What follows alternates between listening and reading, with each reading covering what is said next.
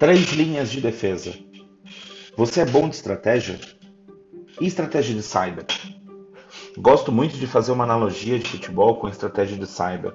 O propósito é sempre evitar tomar o gol, ou nesse caso, evitar afetar confidencialidade, integridade ou disponibilidade. Uma dica sobre estratégia: não fuja do modelo de governança das três linhas de defesa.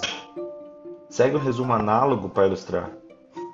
A primeira linha de defesa são as áreas de negócio protegendo os processos. É quem implementa os controles e atua diretamente na linha de frente.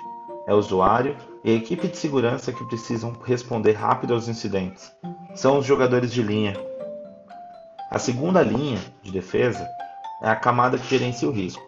É quem gerencia o budget de segurança, quem escreve as políticas e procedimentos, dizendo à primeira linha como treinar, operar e quais indicadores de performance necessários atingir.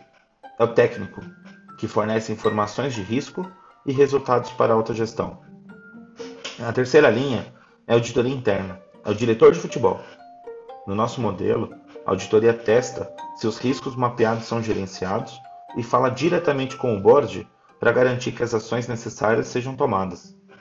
Esse modelo deixa claro onde o negócio pode ser impactado e quais controles devem ser aplicados para evitar que o negócio leve um gol.